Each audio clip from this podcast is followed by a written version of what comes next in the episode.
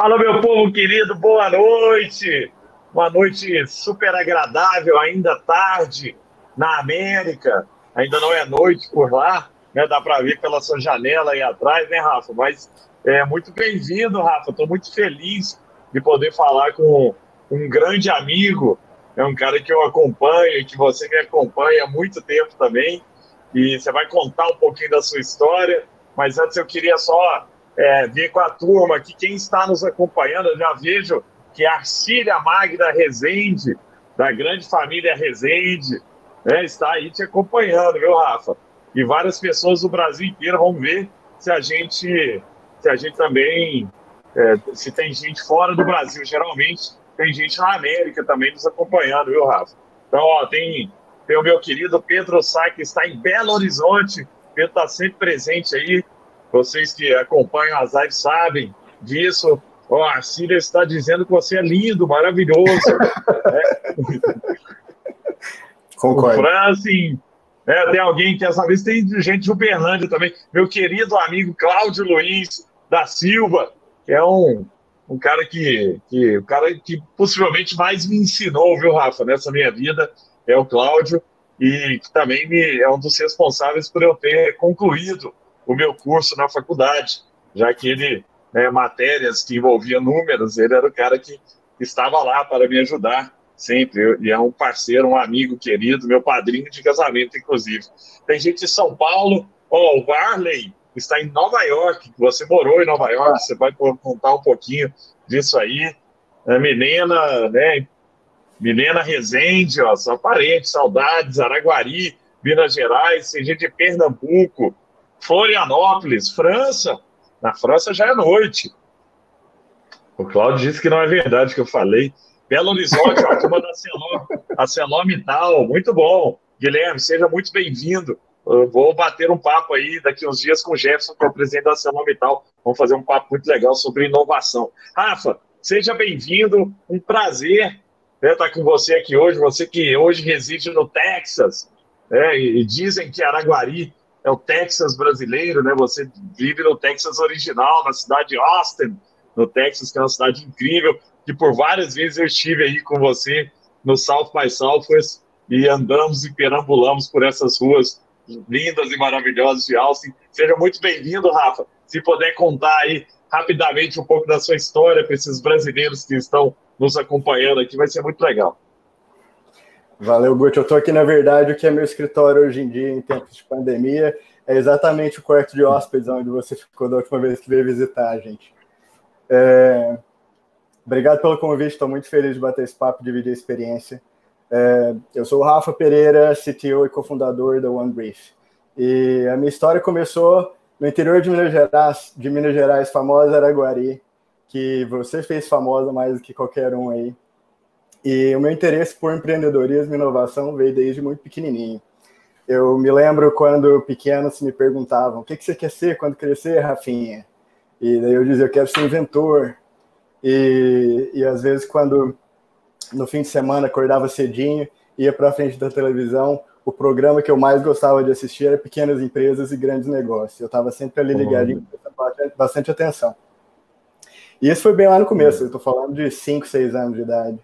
Mas dali então eu me formei em computação, que eu acho que para os nossos tempos, né, é uma profissão que realmente te permite explorar o mundo e aprender bastante sobre inovação e empreendedorismo.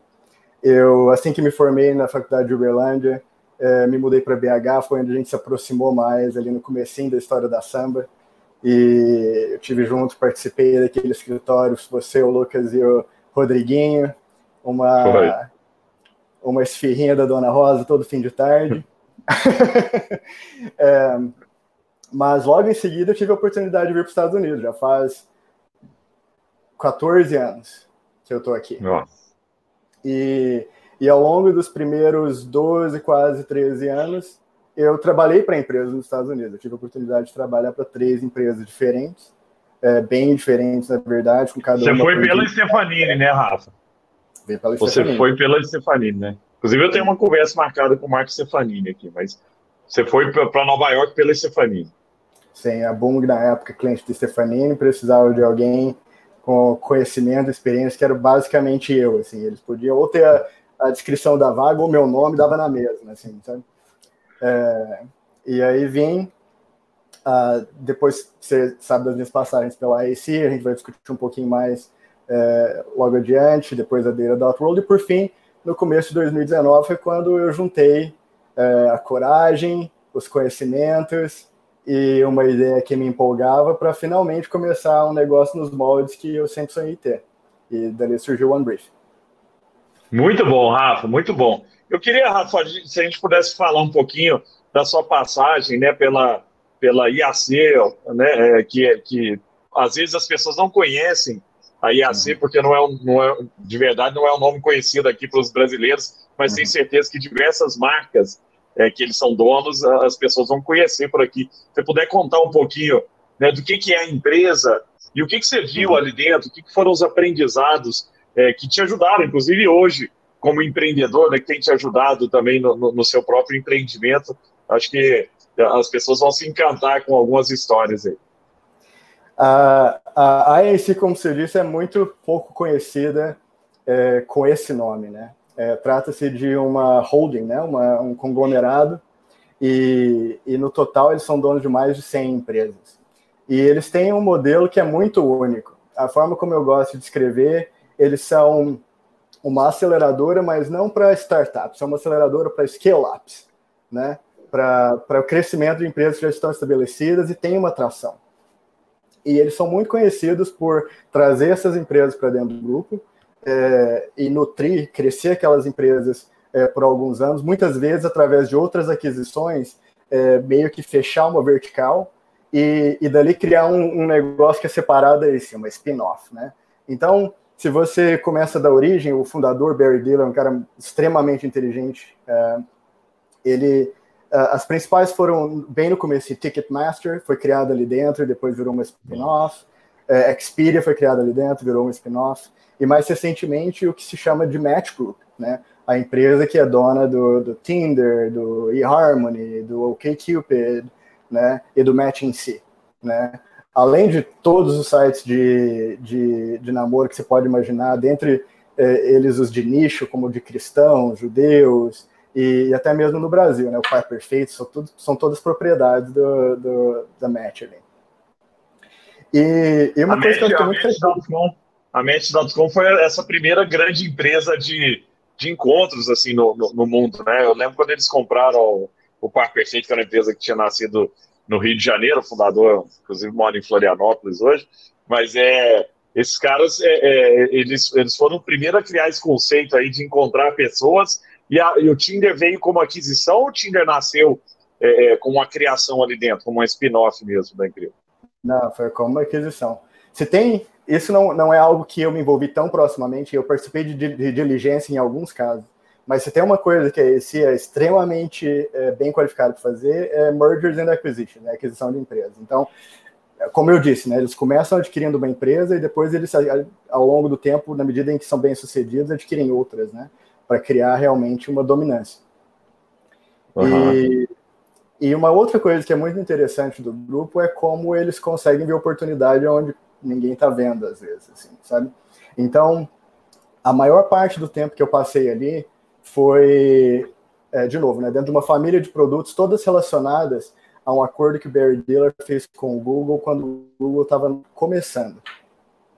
E através desse acordo, a AC podia distribuir é, resultados de busca e da renda feita através dos anúncios em páginas de busca, parte era ficava com a AC.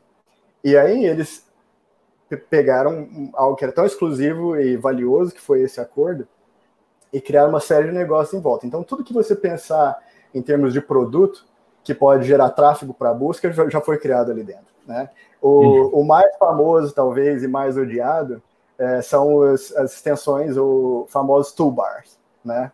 Uhum. É, se, se tem pessoas que são da nossa geração, provavelmente vão se lembrar, inclusive, da, da barrinha dos smileys, né? Uhum. Que na época integrava, integrava com, com o AIM. Mas, enfim, é, eu digo que eles veem a oportunidade onde ninguém está vendo, porque até três, quatro anos atrás, qualquer pessoa sana que você perguntasse, falasse assim, ah, eu vou começar um negócio de tubar, né? Ia te dizer, ah, toolbar são coisas de 20 anos atrás. Não tem dinheiro nenhum para ser feito ali. Entretanto, eles estavam na época fazendo 200 milhões, 300 milhões por ano, sabe? É, talvez eu minta não só três anos, mas mais seis anos atrás, algo assim. É, e, e, aquele negócio foi reinventado muitas vezes. Então, eu tive a oportunidade de participar de várias das reinvenções, né? É, Inclusive o Vimeo, né, Rafa? O Vimeo, quando entrou, ele tinha um perfil, né? É, era um perfil mais competidor do, do YouTube, assim. E hoje eu vejo um Vimeo, um Vimeo com um perfil é, diferente, né? Mais, mais sambatec mesmo, né? De certa forma, sim. Mas, mas só para encerrar ali a minha passagem, então, eu tive, a gente teve experiências tentando trazer é, o valor da, da, do acordo que tínhamos com o Google, de que poderia ser feito com aquilo ali para plataformas de jogos no, no Facebook, quando social games era um, uma coisa que estava em voga, né? É, criamos aplicativos é, de celular, Android e, e, iOS. A gente foi é, bem a fundo com o mobile, que foi uma experiência super interessante, é, trabalhando com os fabricantes na customização do sistema operacional para já trazer é, pré-instalada a nossa busca.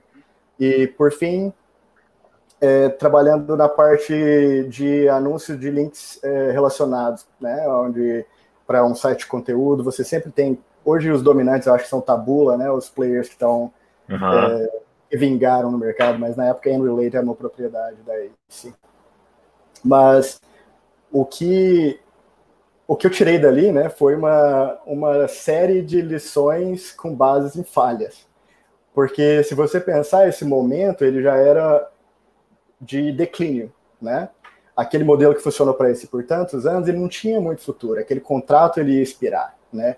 É, o novo contrato não viria em novos termos. Então, mesmo uhum. que mesmo tentando tirar o último caldinho ali daquele, é, daquele daquela oportunidade da forma como era possível, é, tentando mover de forma ágil, trazer produtos de forma rápida, testar hipóteses e, em, em, em ambientes completamente novos. É, mas, de fato, nenhuma delas vingou.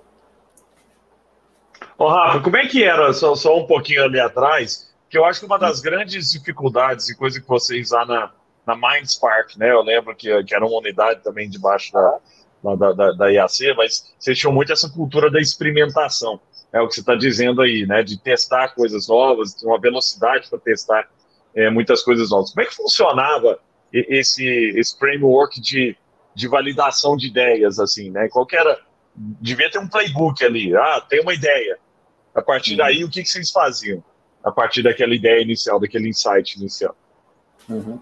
O, o mais interessante de observar ali dentro era como uma empresa que tem uma fórmula madura opera. Tá? Quando a gente começar a trazer mais para a minha experiência com o Unbrief, já vai ser o completo oposto, né? Porque a gente está uhum. tentando encontrar a nossa fórmula. Mas o que tinha de mais fascinante na, na MindSpark é que eles, eles conseguiam entender, com base em dados e métricas, é, o que, que as pessoas estavam buscando. Então, é, o objetivo era apostar na, nas palavras-chave que levariam as pessoas a instalar um toolbar dentro de um nicho. Né? Então, digamos que você tem uma pessoa que é fanática por televisão. Né? E, e aí inclusive o nome do produto era TV Fanatic, o nome da toolbar. Criava-se uma, uma, uma, barrinha temática com base naquele tópico. E daquela forma eles criaram, é, para cada um desses nichos, com base em dados acumulados na popularidade de certas palavras, uma variedade de toolbars, digamos, entre 50 e 100. E aí, tudo era muito com base em fórmulas de LTV, né, de o, o valor do usuário, né, ao longo do tempo de vida da retenção, uhum. né. Não sei como que é a tradução precisa do LTV. Ah, é LTV mesmo. É. Para e, entender. E, e aí eles tinham tudo muito é, automatizado. Então as palavras já tinha é, software desenvolvido para trazer a atenção dele para determinados conceitos. Já tinha plataforma de fazer A/B test da forma como o Eric Ries promove, que você faz só a landing page antes de ter o, a toolbar, e aí dali eles já automaticamente decidiam qual que era o, a, a versão do toolbar que eles iam criar. É, tinha uma fabriquinha de toolbar que produzia de acordo com o tema, e aí eles monitoravam bem, de, de forma muito rigorosa, é, para ter certeza que a margem estava tava positiva é, de acordo com o lifetime do toolbar. Né? Então, esse para mim era o mais fascinante, porque era uma fórmula que funcionava, era, era fazia dinheiro a doido, assim, sabe? E reflexo de uma, de uma organização bem madura, né? Muito bom, muito bom, Rafa. Nós vamos entrar na, na, na One Brief, né? Mas eu, eu, queria só, antes disso, que a gente, é, é, que se você pudesse contar um pouco sobre, sobre a visão de oportunidades que você falou aí sobre né, é, que eles tinham a capacidade de enxergar oportunidades onde poucos enxergavam, né? E, e o uhum. caso do Tubar é um desses casos, mas tenho certeza que tem outros casos ali é, é, de, de, empresas também que, que ninguém olhava, as pessoas iam olhar para aquilo e cara, não faz sentido. É, o próprio Vimeo mesmo, assim, o Vimeo por muito tempo ficou sem identidade, assim, pô, mas por que, que eu vou usar o Vimeo, esse YouTube? O YouTube estava indo né, né, para um, um, caminho, o Vimeo era um caminho para o cara profissional, né? Sempre teve é, é, essa pegada.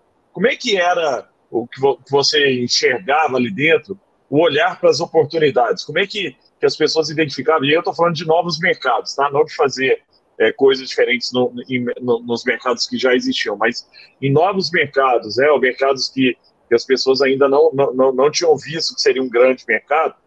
É, é como é que isso é, é, surgia lá, esse olhar para mercado mesmo? Uhum. Para ser sincero, eles têm uma abordagem bem parecida com de, de capital de risco. Eles estão, é, eles têm bastante de, é, acesso a, a, bastante liquidez, eles têm dinheiro para investir e, e, eles estão sempre olhando da forma como um investidor de risco faria, entendeu? Onde que estão oportunidades nascentes, quem, quais são as empresas que estão despontando e, e que podem ser uma aquisição bem sucedida, né? Que faz sentido. É, algumas, assim, só para citar exemplos, né, é, que foram feitos recentemente que se enquadram nesse molde, é, seria o Daily Beast. E, e, o Daily Beast é uma é interessante porque eles deram errado e depois deram certo, né? A, a empresa uhum. foi adquirida é, com base de, na tendência do measured self, né? É, a tendência era todas as pessoas, com base nos no smartwatches e celulares, têm acesso a mais métricas do dia a dia, de como elas, do nível de atividade, do que, que elas estão, de como elas estão se alimentando e dormindo, e, e vão querer ter uma, um aplicativo onde ele, todo aquele, aquele dado é agregado, e é onde você pode ter desafios e, e construir um hábito, né? É, talvez eles estivessem um pouco à frente do tempo, assim, porque você vê, hoje em dia tem Num, por exemplo, uma aplicação relacionado com a criação de hábitos que está indo muito bem. Mas para eles, naquela época, não deu muito certo. E aí eles tiveram que, com a ajuda do grupo e dentro do grupo, se transformar num, numa plataforma para exercício em casa, né? É, e que hoje, principalmente com a pandemia, é, é um grande mercado. Né? O outro é em relação à gig economy. Eu não sei exatamente, é, é, Angie List, Angie's List foi a primeira aquisição, e recentemente teve mais uma relacionada com muito todos esses negócios são muito parecidos com TaskRabbit, né? A plataforma aonde você encontra prestadores de serviço para qualquer pequena coisa que você precisa fazer na sua casa, no seu dia a dia. E, e essa é uma vertical que está crescendo muito dentro do grupo. É, mas se eu tivesse que caracterizar o ponto de vista deles, é esse: é, de, é uma linha de pensamento parecida com o investidor de risco, mas com um objetivo diferente, não de investir, sim de adquirir. Muito bom, muito legal, Rafa, muito legal. Trouxe bons insights aí. Conta um pouco da sua, da sua trajetória, né? depois no, no, no Data.world ali, o que que, o que, que você... Porque aí foi a sua mudança de Nova York para o Texas, né? E aí você encontrou essa oportunidade. Se puder contar rapidinho o que, que era o, o, o, a grande oportunidade ali que vocês estavam atrás, para depois a gente ir para One Brief. Uhum. Antes de contar da mudança, eu, eu acho que vale dividir um pouco da, da trajetória pessoal, assim, porque eu tenho a suspeita de que tem bastante gente é, participando hoje aqui que, que consegue se espelhar né, nesse período que eu vivi. Eu, eu, eu, falei contando a minha história de bem novinho, como eu já tinha essa atração né, pelo mundo da inovação e do empreendedorismo. Mas o que acontece é que de acordo com as expectativas da sociedade, as oportunidades que, que se apresentam, existe um, uma, um, uma vida muito confortável em você ser um talento que tem valor no mercado e, e da oportunidade que te oferecem para trabalhar como empregado, sabe? Uhum. E, e brincam, né? Dizem que muitas vezes a pessoa que está trabalhando como empregado, principalmente as mais qualificadas, rotineiramente elas se importam menos com o valor que elas estão trazendo e mais com o dia que elas vão se tornar vice-presidente, né? Uhum. É, e meio que indo com a correnteza, assim, seguindo o fluxo, eu eu entrei nessa onda e eu abri um pouco mão é, da minha natureza empreendedora e, e, e daquilo que eu achava que desde o começo eu deveria talvez ter perseguido. E foi quando, já depois de ter me tornado vice-presidente na AEC, é, e está de fato sendo considerado para oportunidades ainda de mais é, status ali dentro, que um dia eu, eu falei assim, não, isso aqui é eu vivendo de acordo com as expectativas do mundo e não a minha real natureza, né? Legal. É, e, naquele, e aí eu me, tudo começa quando você realmente se sente estressado, insatisfeito, às vezes aquilo tem efeitos negativos nas suas relações pessoais, no seu corpo, né? Então teve uma série de alarmes, assim, ao mesmo tempo, que em volta de, de mim me, me levaram a abrir os olhos para o que eu deveria de fato fazer, que é me satisfazer de uma forma mais ampla. E foram duas coisas. É, uma, eu sei que tem pessoas assistindo de Nova York, é, quem já visitou sabe, é difícil você se locomover, é uma cidade muito grande, complicada. Eu passava muito tempo indo e vindo para escritório, para me manter naquela rotina de escritório, né? Naquele período, minha filha tinha nascido, o que eu mais queria era estar com a minha esposa e com ela, né? É, e como bom brasileiro que adora um calorzinho, passar seis meses num inverno rígido já não era algo que me fazia feliz depois de dez anos. Então eu meio que juntei. No primeiro ano é legal, né, Rafa? Primeiro ano a neve é bonita, né? Toda vez que eu penso na neve, eu lembro daquele e-mail que circulou na, na época que eu mudei do argentino, que fala. Não pode falar palavrão aqui, né? Não pode. Mas, uh, resumindo, juntou a fome com a vontade de comer e a gente fez uma pesquisa, minha esposa e eu, e a gente viu que Austin tinha todo o potencial. Você falou que Araguari ou Texas no Brasil, a forma como a forma carinhosa que eu me refiro a Austin é a BH dos Estados Unidos, sabe? Porque tem muita música, tem comida muito boa, tem bastante natureza ao redor, é, e, e, um pessoal que é bem tranquilo, assim, e também muita gente interessante, né? E, muita gente é, jovem também, né, Rafa? Por causa das universidades, a universidade é muito grande. É um centro onde tem bastante coisa acontecendo do ponto de vista de empreendedorismo, de inovação, né? muito por causa da universidade, tem disponibilidade de capital de risco. Então, tipo, era uma equação, uma aposta, obviamente, porque a gente não está falando de Boston, Nova York ou São Francisco, né? Eh, vale do Silício, onde realmente tudo acontece, todo capital existe, mas tinha todo o potencial. E então essa era uma, uma decisão número um. A decisão número dois é que eu realmente queria ir trabalhar para uma empresa no estágio primitivo, bem inicial, para me dar a oportunidade, se eu não estava pronto para correr o risco, de pelo menos sentir na pele como funciona e, e tentar aprender e me testar, né? E, e, nessa época foi que eu, que eu conheci os fundadores, sócios fundadores da, da Data.Road, uma relação que coincidentemente começou durante uma South by Southwest. É, que, acho que estávamos juntos nós dois numa tiny house. Uhum do Airbnb. E, e a empresa tinha bastante capital já dentro da empresa, um time de fundadores que eu conheci e gostei bastante, e o produto era muito desafiador, que era criar um, um catálogo de dados para empresas. Né? Então, se você pensa que especialmente grandes empresas têm uma, o da, dados acumulados, mas inutilizados, né? Por estarem dispersos, mal documentados, é, e, e por outro, uma série de outros problemas que um catálogo de dados pode resolver.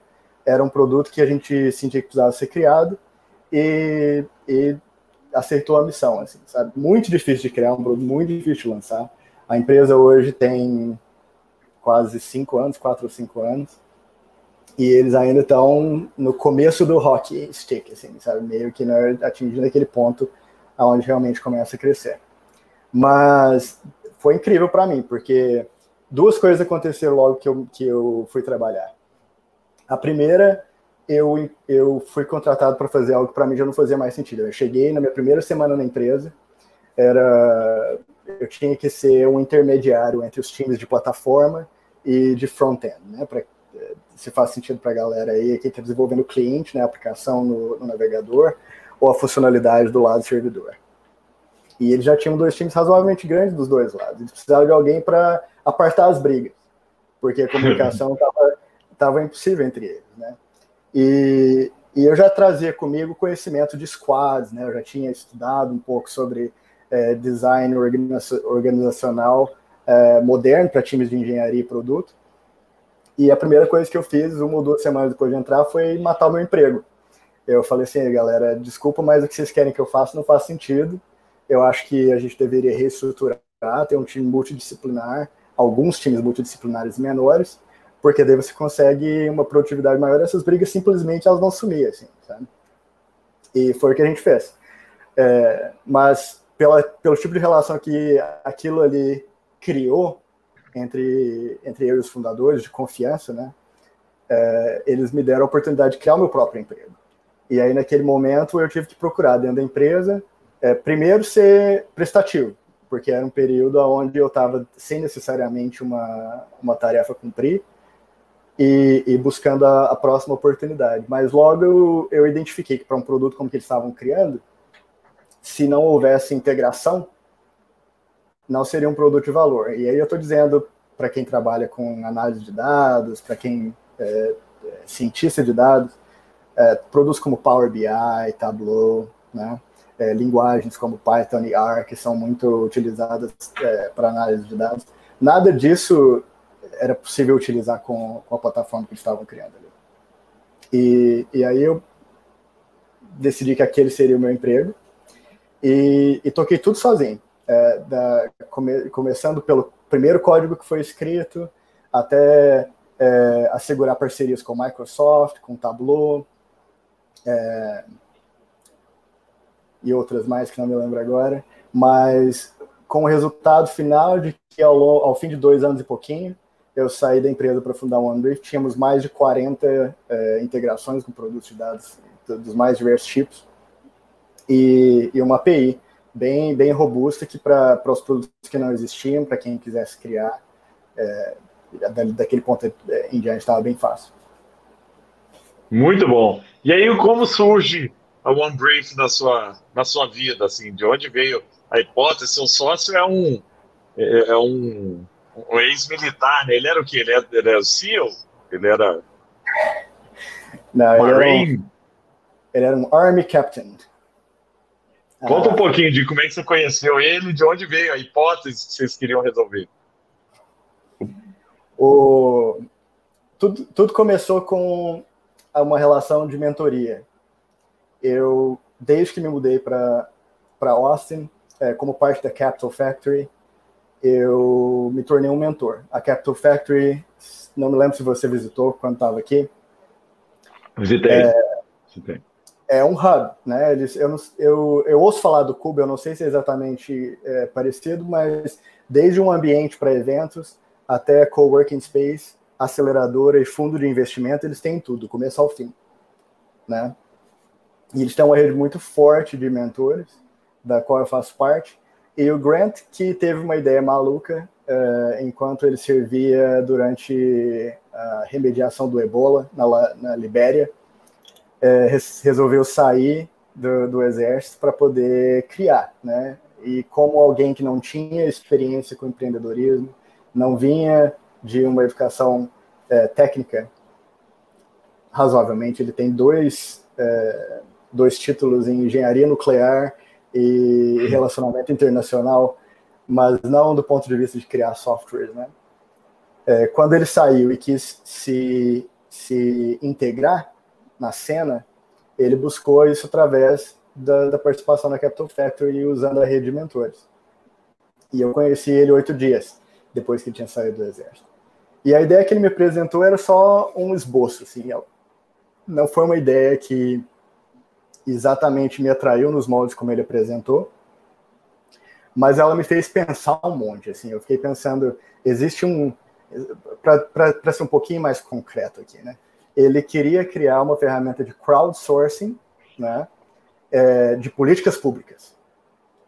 Então, digamos que é, quer se mudar como as escolas funcionam aqui em Austin, e tem, porque existe um problema específico. A ideia seria que esse problema seria anunciado e que, de forma cooperativa, as pessoas da plataforma ajudariam o governo a criar aquela política. Mas, mas para isso acontecer, ele tinha uma ideia de como uma ferramenta de planejamento podia funcionar de forma colaborativa. E foi isso que, que, me, que me chamou mais atenção. Né? É, e eu comecei a mentorar ele, tentando, sem ambição, só mesmo buscando o desenvolvimento dele, buscando que ele entendesse mais sobre a ideia dele, é, introduzindo princípios de customer development, né, e, e de testes de hipóteses e de, de, das várias formas como você pode validar uma ideia, até que num determinado momento eu estava muito envolvido com aquilo ali, e já era o que eu mais pensava no meu dia a dia. Isso foi no fim de 2018 e quando a gente realmente resolveu começar o OneBrief. E o que é o OneBrief? O OneBrief é uma ferramenta de planejamento visual e colaborativo com foco em planos de alto risco. É, o nosso primeiro cliente é a Força Aérea, mas é, no futuro a gente vê o uso se expandindo além do uso militar. É, você, você pensa em planejamento de alto risco para situações humanitárias, é, para criação de políticas públicas, para exploração espacial, para situações de crise dentro de empresa ou planejamento estratégico, isso tudo faz sentido. E, e aí eu posso contar um pouco mais, de repente, sobre onde a gente começou, em que mercado a gente focou, por que estava errado e como que a gente encontrou onde a gente começou, se, se você acha que é uma boa ideia. Mas... Muito legal, não, faz todo sentido. Quero, quero saber, porque eu acompanhei um pouco dessa história aí e é uma história muito interessante. Conta aí para tu. É, então, basicamente, do, a gente começou com foco no mercado corporativo, achando com a convicção de que dentro de empresas o processo de planejamento tomado de decisão ele é falho e leva muito prejuízo. Uhum. E eu, eu gosto de dizer que eu comecei essa, essa empresa de uma forma como não se deve começar uma empresa, que é só com uma forte intuição sem ter um mercado-alvo mais estabelecido. É, muitas vezes você só começa uma empresa se você é realmente esperto, com um contrato na mão de já ter vendido um produto que não existe. Né? Uhum. mercado, Esse é o melhor caso, dos mundos. Né? No meu caso, foi uma fórmula simples. que eu pensei foi o seguinte: eu sei com convicção, pela minha experiência, que o processo de tomada de decisão em empresas é falho. Eu sei o quanto prejuízo acarreta dessas decisões mal, mal tomadas. Se eu criar um produto que poupe 5% desse prejuízo, eu, é uma oportunidade imensa. Né? Então, foi com essa convicção que tudo começou. É, e a gente tem uma abordagem muito ágil e muito econômica, porque eu sou, eu sou discípulo do, do Steve Blank, né? É, eu não sei, para as pessoas que não conhecem o Steve Blank, ele foi o mentor do, do Eric Ries, que escreveu Lean Startup. É, o livro que definiu a nossa geração, eu diria, para empreendedores de tecnologia, principalmente. Antes do, antes do livro Lean Startup, o Steve Blank escreveu outro livro que chama-se Quatro Passos para a Epifania. Né? Não sei se a tradução é exatamente essa, mas Four é, Steps to Epiphany. É. é. E e esse livro, desde que eu li ele, eu não consigo pensar em inovação de uma outra forma. É, principalmente na criação de um negócio, eu não diria tanto na inovação. Porque, do ponto de vista daquele livro, a última coisa que você faz é criar uma empresa. Né? Mas você começa com a descoberta do seu consumidor, que é uma aplicação do processo científico. Né? Então, é, pense que para você trazer uma, um produto inovador no mercado, o que você quer é através de uma série de hipóteses e testes, aprendizados, novas hipóteses, testes e aprendizados, encontrar aonde clica. E a gente cometeu um erro grande no começo, porque a gente achava que a gente estava fazendo o Customer Discovery da forma correta. A gente, até hoje, tem uma rotina de, de entrevistas e testes com usuários a cada duas semanas.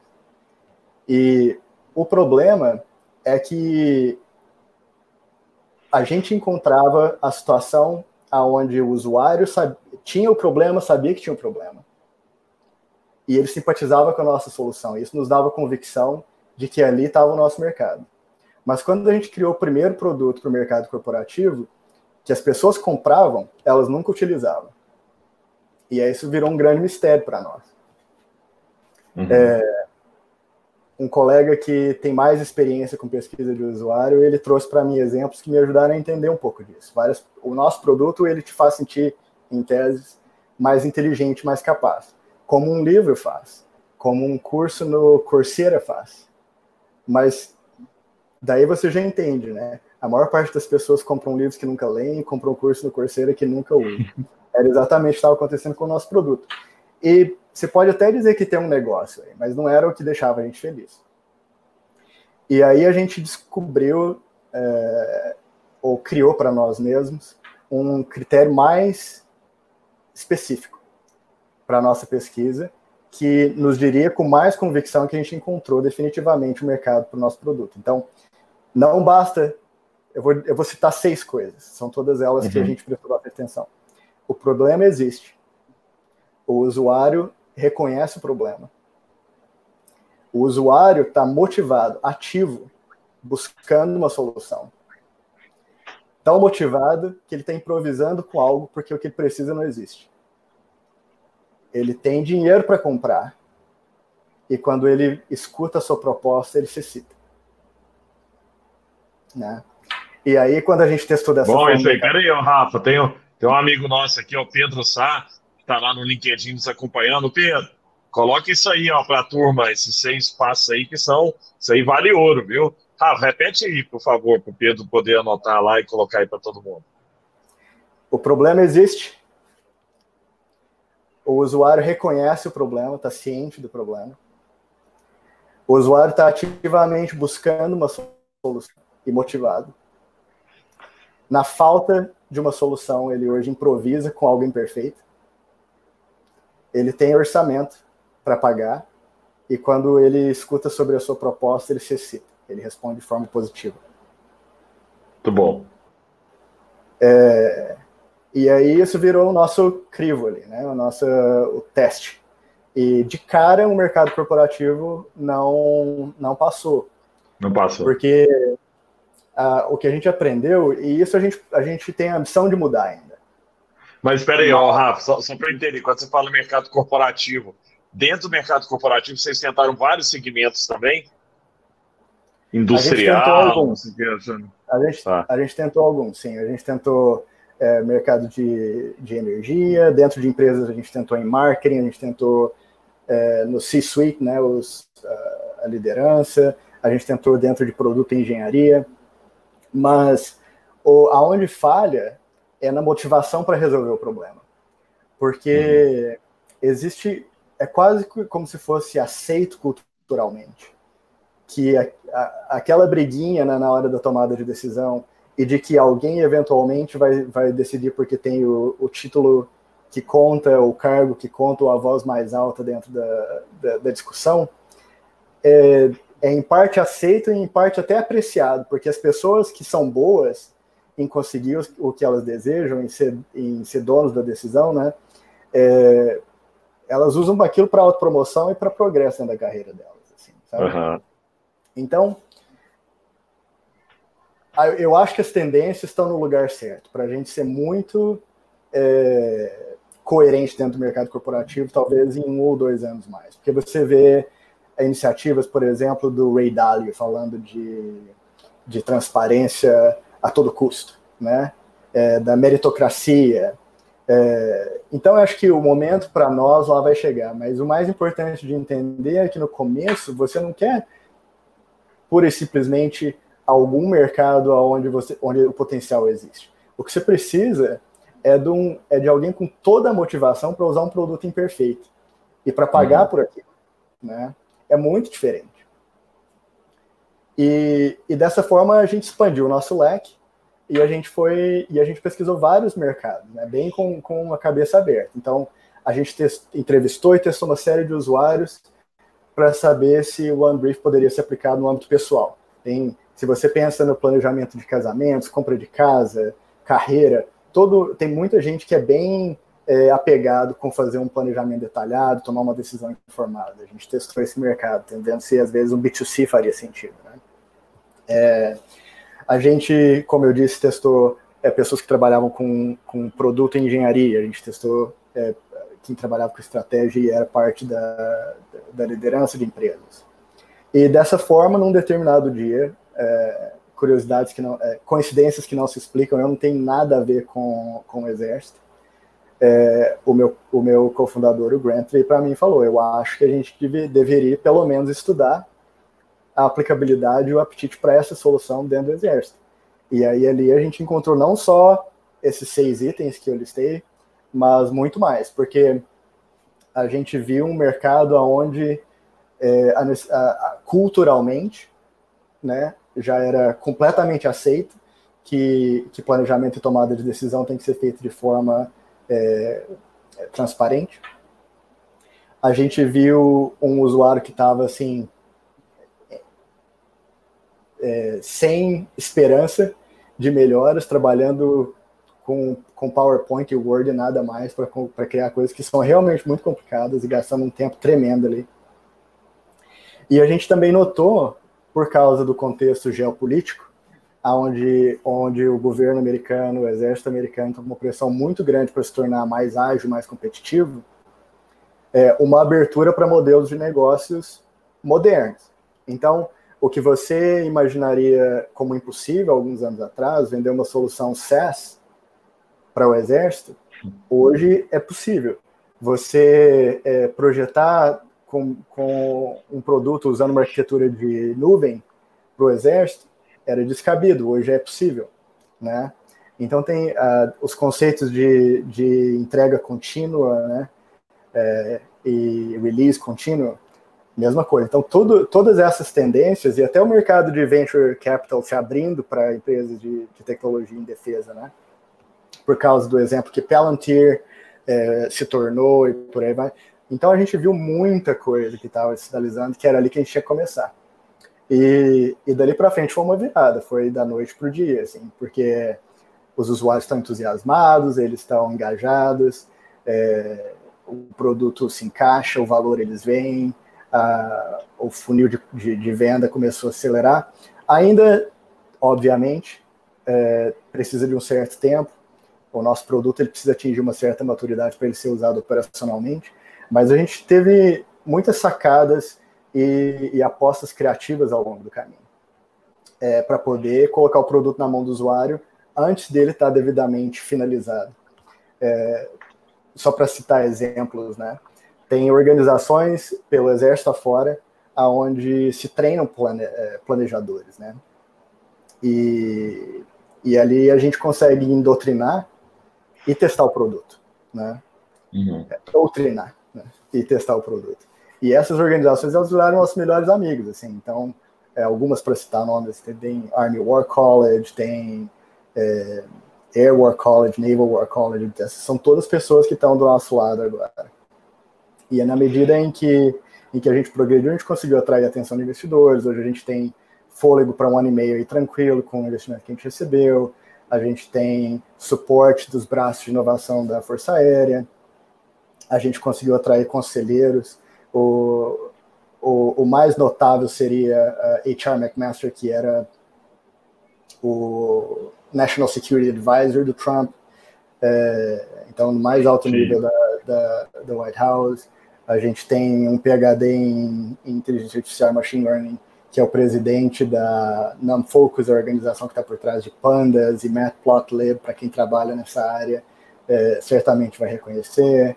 A gente tem o Jim, que é um pesquisador de usuário que trabalha na Microsoft, né, User, é, User Experience Research, é, trabalha na Microsoft. E a gente está super, super bem agora. Os desafios são grandes, trabalha muito. E e pela primeira vez agora a gente está formando o time, porque a gente por ser econômicos e muito disciplinados, a gente esperou até todos os sinais estarem é, no devido lugar para poder começar um pouquinho a crescer a empresa e, e trazer mais gente para ajudar. Ô, Rafa, vocês entraram no programa de, de aceleração, né? Você ficou, inclusive, um tempo fora aí de casa é. Nesse programa. O que foram os aprendizados que vocês tiveram é, nesse programa que eu acho que pode, poderia compartilhar aí com as pessoas? Uhum. Uh, a Alchemist Accelerator é, não é tão, é tão engraçado qualquer pessoa que você fala, ah, eu, fui, eu participei de uma aceleradora, YC. Não, I don't care. Hum. tipo, não me importa. Né? Mas, mas a Alchemist ela encaixou para nós como uma luva, porque eles, eles se especializam em tecnologia B2B, né? E, e Frontier Tech, então, tipo, gente que está criando coisas completamente inovadoras. Por exemplo, um colega de, de sala de aula, ele estava criando uma impressora de órgãos, né? Nossa! É... e eles têm um programa de seis meses, diferente da maior parte das aceleradoras, que normalmente termina depois de três. E por focar nesse tipo de empresa, nesse perfil e com um programa dessa, dessa, dessa estrutura, para nós foi muito bom, porque eles têm um foco muito grande em vendas. Então a filosofia é aquela com a qual, aquela que eu mencionei há pouco tempo atrás, né, de que o mais importante é você vender, mais importante até do que ter o produto, né? Uhum. E para nós, para B2B, pela... então faz todo sentido isso. Sim. Então tudo é, e aí vem, vem mesmo do fundador. É uma coincidência interessante, a Alchemist Accelerator chama Alchemist por causa do livro Alchemist, né? O Alquimista do Paulo Coelho. Olha que legal.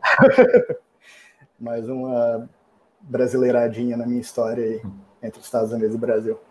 Mas o fundador, ele tem uma filosofia que tanto para vendas como para você atrair investimento, que também é uma forma de venda. Uhum. É, o que se faz não é vender ou, ou, levantar fundos. O que se faz é engenharia de convencimento, de engenharia de engajamento, né? Então, é, muito do que a gente aprendeu foi quase um ponto de vista neurocientífico, neurolinguístico, de, como, de como trabalhar com as pessoas para realmente, de uma forma é, consultiva, participativa, é, trazer a pessoa para o seu lado, para o que quer que seja que vocês podem fazer, possam fazer juntos, que é mutua, mutuamente benéfico, né? É, e, e aí a gente teve palestrantes incríveis e a, e a mentoria bem próxima do, do pessoal que é parte da Alquimista também, é, desenvolvendo essa forma de pensar. É, e para nós foi muito benéfico, porque tanto o Grant como eu, a gente não traz essa bagagem de marketing e vendas. Né? E no B2B e... é chave, né? Total. E, e, para, e, oh, Rafa, mas um, um ponto interessante, que vocês estão é, num mercado que eu acho que, que é muito peculiar, né? Assim, vender para o exército, é, apesar do, do, do Grant já, né, já, já, já estar mais envolvido e possivelmente abre portas, né? Tem um cara uhum. que é ex-militar. Mas vender para o exército deve ser diferente. Vender, né, né, não sei se, se o outbound marketing para o exército é achar a galera no LinkedIn. Oi, capitão, tudo bem? Eu estava dando uma olhada no seu, no seu artigo aqui sobre né, estratégias de guerra e achei super legal. Inclusive, eu tenho. Né, como é que funciona a abordagem né, pra, pra, no, no círculo militar? Ajuda um pouco que é um universo finito. A gente, tudo é muito bem documentado. Então, se você quer saber é, todas as empresas de um determinado segmento, se você está falando dentro do mercado convencional, é bem complicado. Mas uhum. como o, o, o Departamento de Defesa é, é, é, muito estruturado e bem hierárquico, é, você consegue saber exatamente quais são as empresas dentro da, da, da, dessa organização que faz sentido para você vender. Inclusive, a gente tem um número, são 457. É... Isso ajuda, porque daí você consegue, através do, dos seis níveis de relacionamento, né, é, chegar, em... chegar nas pessoas que estão exatamente ali nas funções que são importantes para nós. E, e e tem funcionado, Gucci. É um, é, é um pouco, é, é, certamente com base em relacionamento e boca a boca.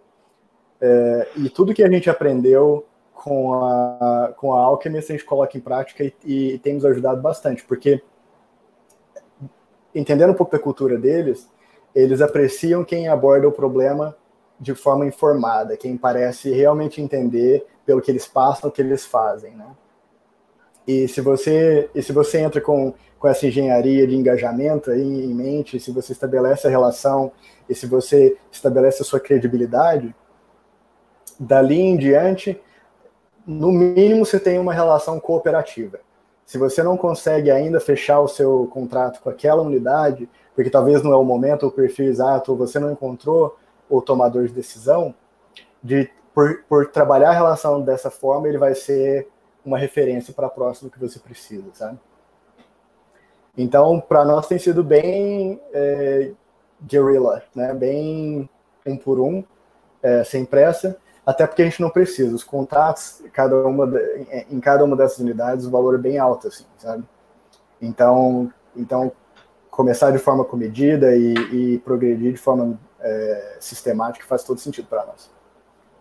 Muito bom, Rafa. Rafa, já caminhando não, pô, papo legal demais. Eu já estamos chegando em uma hora já de conversa e parece que foram alguns minutos. Muito legal, viu, o que você trouxe. E, e é interessante para as pessoas entenderem também que empreender na América não é mais fácil do que empreender né, aqui no Brasil, porque a gente tem essa sensação, né? Assim, é lógico que aí tem mais dinheiro, tem mais oportunidades de conhecimento também e tal, tem mais gente com, que já viveu, né, com, com experiência em diferentes mercados, mas a competição é muito grande também, né, para você conseguir criar um negócio de sucesso aí. Sempre que eu estou por aí, Rafa, e a gente está junto na maioria das vezes, é, eu, eu, eu gosto muito de conversar com você sobre tendências, porque você é um cara que sempre fala que ah, tem um negócio tá bombando aqui, aqui nos Estados Unidos, tem uma app que faz isso e tal, pô, tem uns caras que estão fazendo um negócio diferente, né, é, tem alguma, algumas tendências que você tem visto aí e que né, é mais para inspirar o empreendedor brasileiro também a olhar e falar, nossa, quem sabe, né, eu não trago isso para o Brasil, eu não faço isso por aqui, mas coisas que você vê né, de aplicativos, de,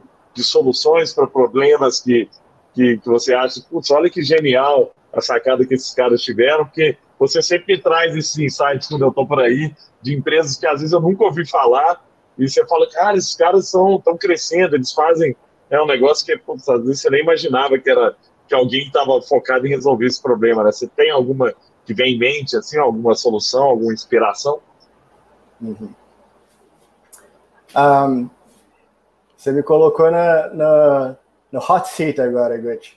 Eu não sei se vai ser tão tão impressionante assim como você, como a expectativa que você criou, mas eu acho que por causa do meu foco hoje tem duas que me chamam bastante atenção.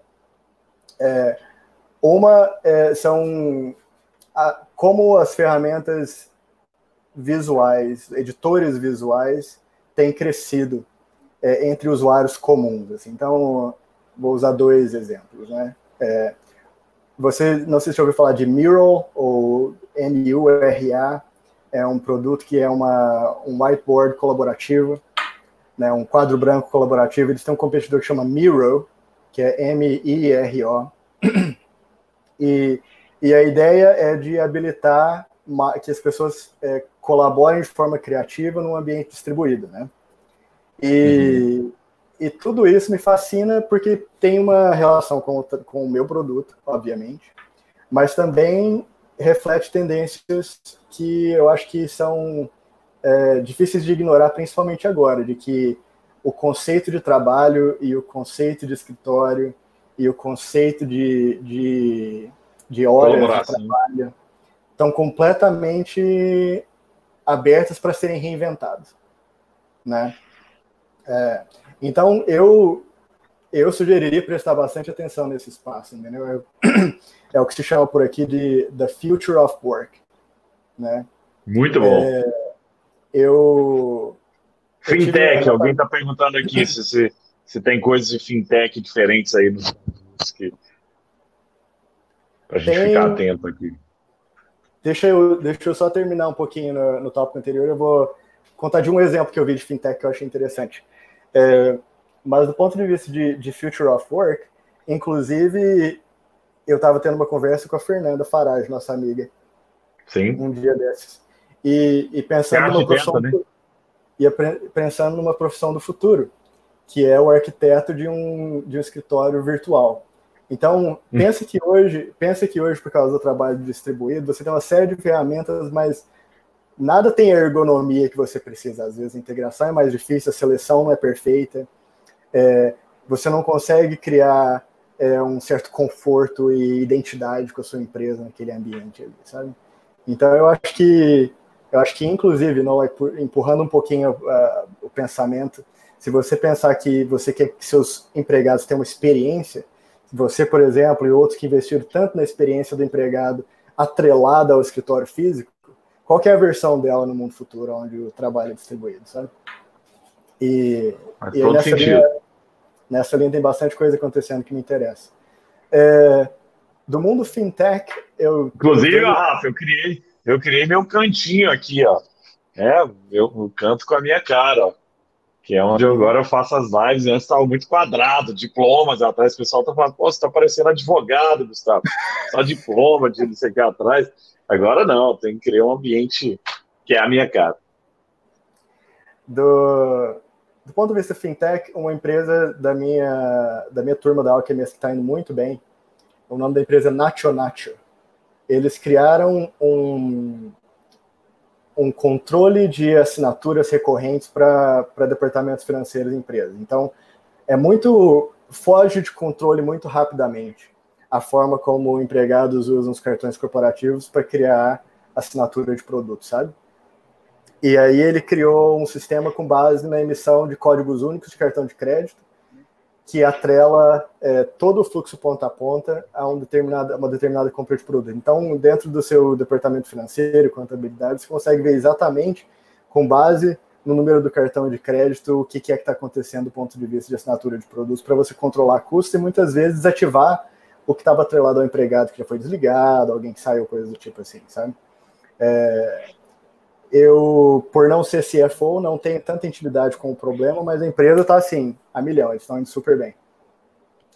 Incrível, muito vista, legal. É, do ponto de vista é, que, que é menos intuitivo, e é um caso bem conhecido principalmente pelos brasileiros, é a Brex, né? É, Para mim, o, o, mais fascinante é que a, a forma como eles entraram e, e, e o que eles criaram, criaram que deu tão certo é difícil para uma pessoa normal entender. Uhum. Se você dizer assim, se você dissesse para mim hoje, ah, eu vou criar uma empresa, um banco, ou uma empresa de cartão de crédito, que porque foca em startups, vai virar um unicórnio. Assim, qualquer banco pode, qualquer cartão de crédito pode falar, fazer uma propaganda que eles focam em startups e eles vão ser bem sucedidos, sabe? Mas existe um entendimento tão profundo do mercado e da, e, e da dor que, que eles, e com a agilidade de uma empresa pequena, criaram algo que, que não só os bancos convencionais não conseguiram replicar, mas que eles próprios conseguem replicar para outros nichos agora. Uh, então a sacada Muito legal. Vocês usam aí? Vocês usam Braxton? Ah. Legal. Ô, Rafa, eu entrei recentemente no, no conselho de, de digital da CIA, né, que é um dos maiores varejistas aqui no Brasil.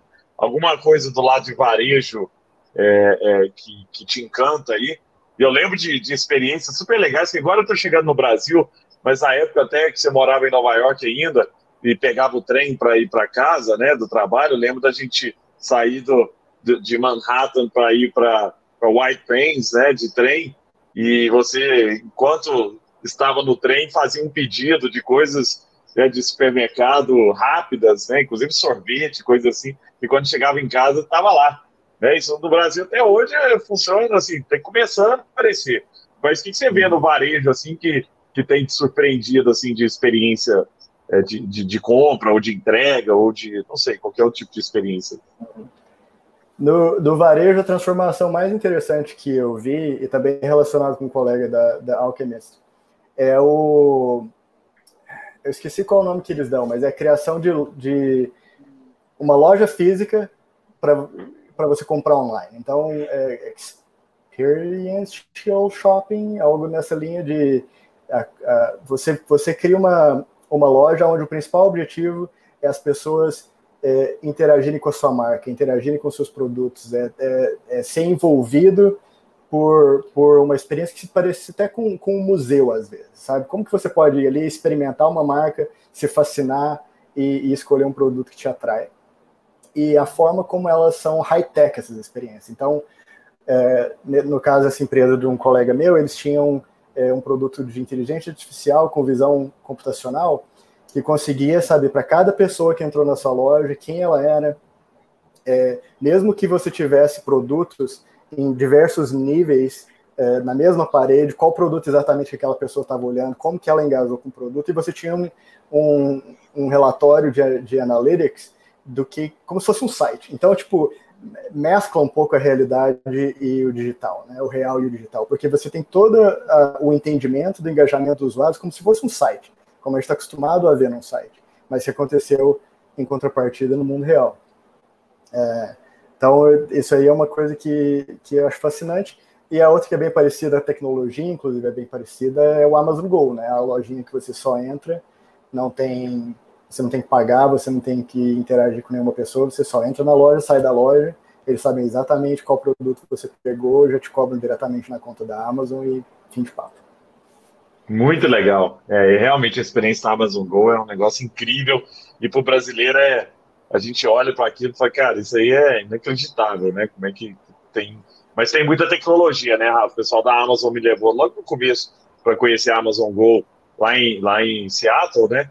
E, e, é tudo câmera, né? Tudo reconhecimento, uhum. muito imagem, né? Parece que é sensor, mas não, é imagem. Então, quando você pega o produto, a câmera reconhece qual produto que você pegou e, e, se você em algum momento deixar esse produto de volta em qualquer lugar, ela tem que reconhecer que você devolveu né, uhum. o, o, produto, que é uma complexidade grande, né? Que não é reconhecer só o que você pegou, mas também é, é, o que você trouxe de volta. Cara, muito legal, viu, Rafa? Não, você, você ia trazer mais algum ponto? Não, isso aí, é, para mim, ainda é mágico. É, é só queria dizer, da, às vezes eu entrava na loja justamente para tentar enganar o robozinho ali, sabe? Tipo, tira e põe, tira e põe. e, e ainda assim tudo funcionava como deveria. Não, muito bom, muito, muito bom.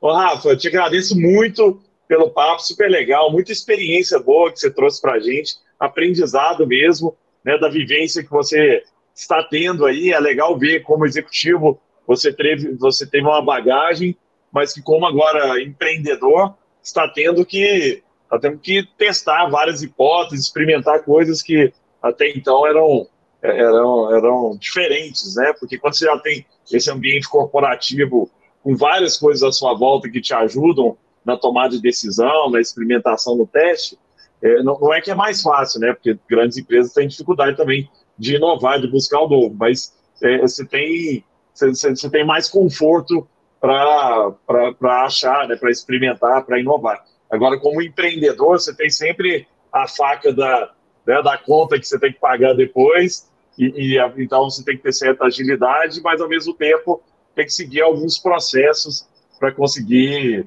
né, é, ter um mínimo de organização na, na, nas ideias, né, para testar e validar de um jeito coerente, porque senão também sai é, é tentando atirar para todo lado, né, tentando chegar em todos os mercados de uma vez só, e pode ser que aí é, a confusão seja muito maior. E eu fico muito feliz de ver né, o sucesso que estão tendo num, mercado tão grande, que é esse mercado de, de defesa, né, nos Estados Unidos é o maior mercado do mundo aí, e, e move muito né, da economia americana esse mercado, e tenho certeza que depois vocês vão conseguir ter muito sucesso também em diversos outros mercados. E foi muito legal que as pessoas pudessem ter essa, é, é, essa oportunidade de te ouvir, é um cara brilhante e que poucas vezes eu, eu, eu mesmo tinha ouvido você falar aí sobre vários pontos aí da sua carreira que me ensinaram muito. Então, muito obrigado. Obrigado pela oportunidade. É, fica a mensagem aí que se tem algo que é uma paixão real é, na vida de qualquer pessoa aí que está sentindo um pouquinho é, medroso de tentar, é, começa perguntando. Eu acho, eu li seu livro recentemente e você fala, sabe, de perguntar, de conversar com as pessoas, de, de, de ter um interesse real numa conversa e, e no universo do, do, do, que as outras pessoas vivem. É, é, através das perguntas que eu acho que a gente descobre as oportunidades, é através da, da atenção ao que a pessoa está dizendo que você encontra seus aliados. E, e não tem pressa. Eu não acho que empreender é fácil, eu não acho que tem que ser precipitado, eu não acho que é para todo mundo, mas eu acho que ser curioso é, e ter a propensão à ação Tá sempre buscando tomar iniciativa naquilo que te importa, faz toda a diferença. E, e espero que o exemplo tenha servido como mais um de que vale a pena tentar. Muito bom, viu, Rafa? E só, só para fechar essas perguntas, muitas vezes a gente tem que tomar cuidado com as perguntas que a gente faz também, né? Porque perguntas muito diretas, eu tenho falado muito isso, porque as pessoas tendem a fazer perguntas: você compraria isso? É, isso aqui é um problema para você? E a tendência é que as pessoas, não é que elas vão mentir ali, mas elas vão falar coisas que, que são o que elas querem, mas que não necessariamente é o que elas precisam, né? E você contou isso na sua história, até com a Long Brief, que era, né, no, no, primeiro momento, validando o mercado corporativo, as pessoas queriam aquilo ali. Né, mas eles, depois, no segundo momento, não sentiam que precisava daquilo, né? Não tinha uma dor que ardia, né? Que, que precisava demais. Eu, essa é uma área que eu não vou nem, não vou nem entrar muito a fundo nela, porque trata-se de uma que eu tenho um interesse muito grande e acumulei uma experiência muito grande, realmente entendendo como perguntar e como interpretar as respostas, sabe?